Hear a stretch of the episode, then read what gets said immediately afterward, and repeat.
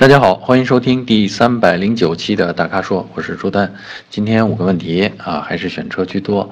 呃，咱们先从一个比较便宜的车开始啊。我们粉丝啊，第一个问题啊，我们粉丝王坤啊，王坤同学在问，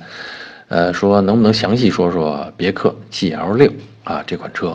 啊？担心它的三缸啊，三缸发动机行不行？还有这个 1.3T 的这个动力够不够啊？还有空间怎么样？他说呢，他打算呢，平常就是家用啊，当然偶尔呢也会出去自驾游啊。呃，这款车呢，其实 GL6 还是挺新的啊，这个出来了也就一个月吧啊。嗯，GL8 大名鼎鼎啊，这个 GL6 出来了啊，其实呢是乘着这个 GL8 的这个。怎么说大好的这种背景，还有，呃，大家对 G L 八的这种口碑啊，呃，六这款车啊，其实我觉得这个它主要卖点就是六 啊，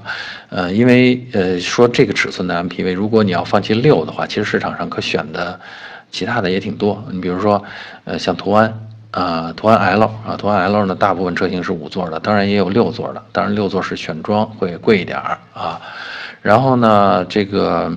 嗯，其他的五座的呢，比如说呃，东风本田的捷德啊，捷德也有，现在大多数人都买的是五座啊，当然人家也有六座车型啊。另外，如果在其实不不是真的需要六座的话，你还可以有高尔夫的嘉旅啊。我刚才提到这几款车，除了捷德可能车身稍微低一点，更轿车化以外，另外两个啊，其实其实很接近这个。啊，比如嘉旅啊和途途安 L 啊，其实很接近，呃，GL 六的空间尺寸啊。，L 六呢，为了保证这个六个座位，它的车身呢比途安 L 还要长一点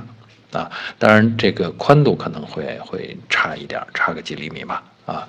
嗯，这款车怎么样？就是首先担心的这个三缸，这个可以放心啊，三缸的平顺性。还有加上 T 以后，加 T 了以后，这个1.3的动呃排量呢，能够输出到230牛米啊，这基本上跟 1.4T 差不多了啊，所以呃动力上完全够用啊，这个超车也没问题啊，呃而且平顺性上啊，这个车做的比较好，别看它是三缸啊，平顺性上做的比较好，还有呃别克传统的优势就是隔音啊。所以呢，这个车你要真的对比驾驶一下呢，好像比途安 L 还显得更安静一点啊。呃，另外呢，这个它配的是六档手自一体变速箱，就是六 AT 啊，带液力变矩器的，所以在平顺性上呃完全可以放心啊。嗯，作为这个平常家用来说，我觉得呃呃肯定够，但是呢，它会像一辆中级轿车那么长啊，甚至中大型轿车那么长。那如果你不担心这个啊，其实就没问题啊。如果停车位紧张啊，或者经常去要去这个呃缺少停车位的这个城里去去停的话，那么那么这个短一点可能更好。就比如说像途安 L 啊，像高尔夫嘉旅啊，可能更好啊。嗯，所以总之呢，这个车我觉得是，如果停车位不是很紧张的话，嗯，挺好的一个选择，够用啊。而且呢，说实在，如果你不太喜欢啊，或者说对大众的那种那套风格不太感冒的话，这确实是个不错的选择啊。空间上啊，绝不比这个大众的这个途安 L 更更差啊，不是更差，就是 绝不比途安 L 逊色，好吧？啊。呃，第二个问题会，咱们说一个比较贵的车啊。我们粉丝的名字叫爱无悔啊，他叫爱无悔。听他问的啊，他说：“请问奔驰 GLS 五百的性价比怎么样？呃，同级别车啊，还有哪些可以推荐的车型啊？GLS 五百这基本上是奔驰的旗舰 SUV，是大型的 SUV 啊。呃，我。查了一下，好像现在在售的应该是四百啊，就是三点零双涡轮增压的啊，五百可能是比较早的车型了，啊，当然也可能 某些经销商手里还有这个车，呃，性价比怎么样？我觉得这种就是你花钱花到这个价位上一百多万的时候，呃，别去讨论这个性价比了啊，性价比呢，待会儿我再说啊，是这样，就是这个时候咱们应该比的是什么？就是你花这一百多万是要什么？啊，我觉得你想如果说配置说呃性能的话，就都应该有了啊，没什么可担心的，啊，唯一担心的就是这一百多万花的值不值，是说，呃，能不能享受到别人的仰望，这这钱就花的值，这就是这个级别车的性价比的体现啊。我觉得奔驰在这方面是没问题的啊，这是旗舰旗帜性的品牌啊，旗舰车型。呃，而且这种大气的设计啊，三叉星的光辉，让你享受别人众人仰望，这是毫无问题的啊。嗯，再说那个性价比的事儿啊，如果真的要往配置那儿走和价格那儿走，咱们说这个，呃，市场上还有哪些车跟它类似呢？我想了想，大概只有路虎揽胜啊，还有雷克萨斯的 LX 五七零啊。路虎揽胜比它贵啊，路虎揽胜的那种气质或者那种贵族范儿吧，啊，那是人家多年啊精心营造出来的啊。当然，揽胜好像通常还要加价啊，所以算下来，你你还真的不如买这个 GLS 了啊。呃，其实以前我有好几位朋友也是问过我。说这个想买揽胜，结果问了一圈啊，拿着一百多万还没什么好脸儿，就是嗯，经销商还对他不是很很客气，很尊重吧？我觉得是，啊，所以就是一气之下扭头都去买了这个奔驰的 GLS 啊，呃，这个是路虎啊，另外呢还有这个呃，咱们说的雷克萨斯 LX 五七零，我觉得从气场上，呃，这跟奔驰呢是两种风格，气场也同样强大，但东方和西方呃对豪华和对这个奢侈的理解，呃还是有差异的啊。这个 LX 这这个车型呢，可能更适合或者是东方思维吧，我觉得是啊。比如说像中东的这些土豪们，可能就喜欢喜欢这样的车啊。呃，很奢华的那种感觉啊，很精细的细节啊，呃，而当然了，人家性能也不错，还有这个大排量发动机，五点七升在那儿摆着呢啊，而且这车呢好像也不贵，现在啊，当然这个造型看你是不是喜欢，能接受它现在那种 比较夸张的大嘴啊，呃，所以综上所述啊，我觉得爱无悔同学啊，你看中了 GLS 五百啊，就。其实没什么纠结的啊，就是我觉得这刚才我说了那么多，我想来想去还是这个车挺合适啊，比起揽胜和 RX 五七零来说更合适啊。嗯，第三个问题啊，第三个问题，我们粉丝名字叫 小土豆大红薯啊，嗯，他的问题呢比较朴素啊，他是说呢，明锐。和朗逸这两款车之间该怎么选啊？呃，为什么说朴素呢？我觉得这两款车呢，特别是朗逸啊，是销量非常大的车型。如果考虑朗逸，还能再去看看明锐，那说明这个真的是很朴实的，就是想动心去买啊。但是可能觉得，呃，相比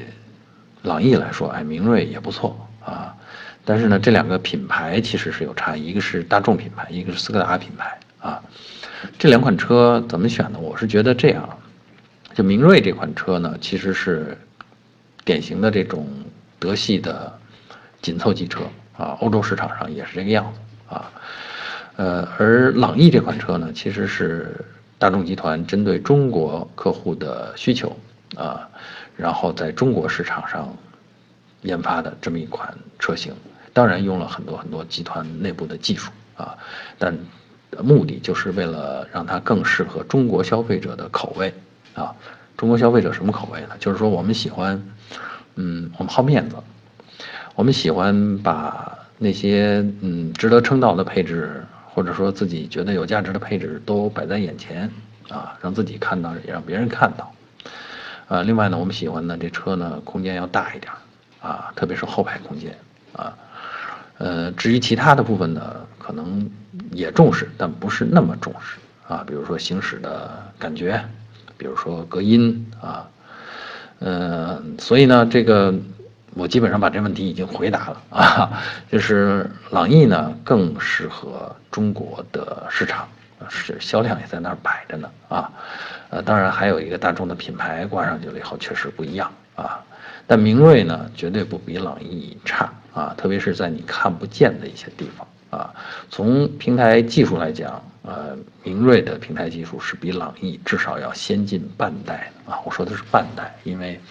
呃中国市场的这个研发的技术呃跟海外的那个大众集团的不完全同步啊，当然这个不完全同步也包括有的时候能做一些更贴合市场的呃设计啊，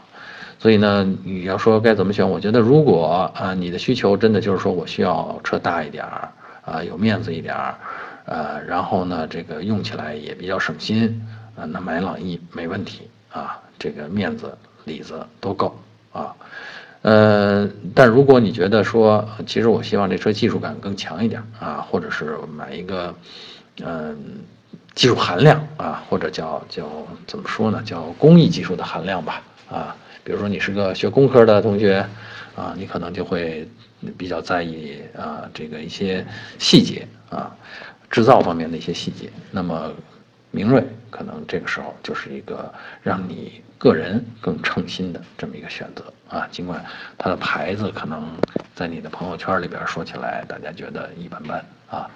所以呢，这两款车呢就是这么个选法啊，就看你的需求在哪个方面了啊。呃，第四个问题啊，我们粉丝的名字就给了一个字儿陈，尔东陈啊。呃，他的问题是这样，他说新买的速腾啊，是不是有必要自己加发动机护板啊？这指的应该是发动机舱下面的啊，底盘那块的下护板啊。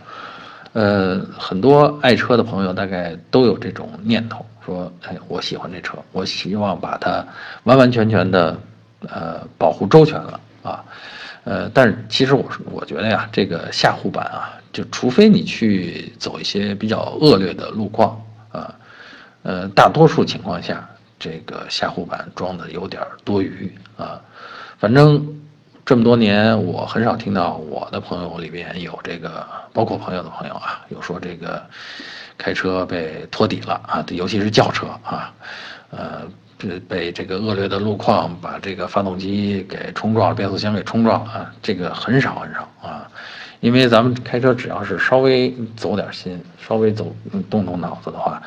你知道自己的弱点在哪儿，尤其是你开的又不是 SUV 啊，你知道你车的弱点在哪儿，你不会去莽撞的去干那些没谱的事儿啊。那你加了护板呢，嗯，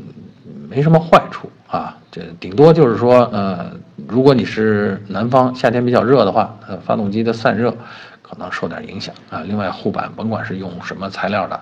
都会增加一些重量啊！如果有人喜欢，呃，防护的更完善一些，可能用比较厚的钢板啊，那个我觉得就实在是有点太重了啊。所以我的意见是，轿车这类的东西啊，嗯，没必要。除非你说我现在就想去跑一趟西藏啊，跑一趟川藏线，啊，那临时防护一下是可以的。但日常使用当中啊，我觉得真的没有必要去加这个下护板啊。好，最后一个问题回答我们的粉丝阿涛啊，呃，他的问题比较少见啊，他提到的情况，他说，三元催化需要清洗吗？啊，或者是说多久清洗一次？啊，呃，是不是说这个或者叫什么不用清洗直接换新的啊？呃，哪种好啊？我觉得这个普普通消费者问到这个问题的情况比较少啊，这个是早先早年啊。刚有三元催化的时候，那个时候可能无铅汽油还不是很普及，啊，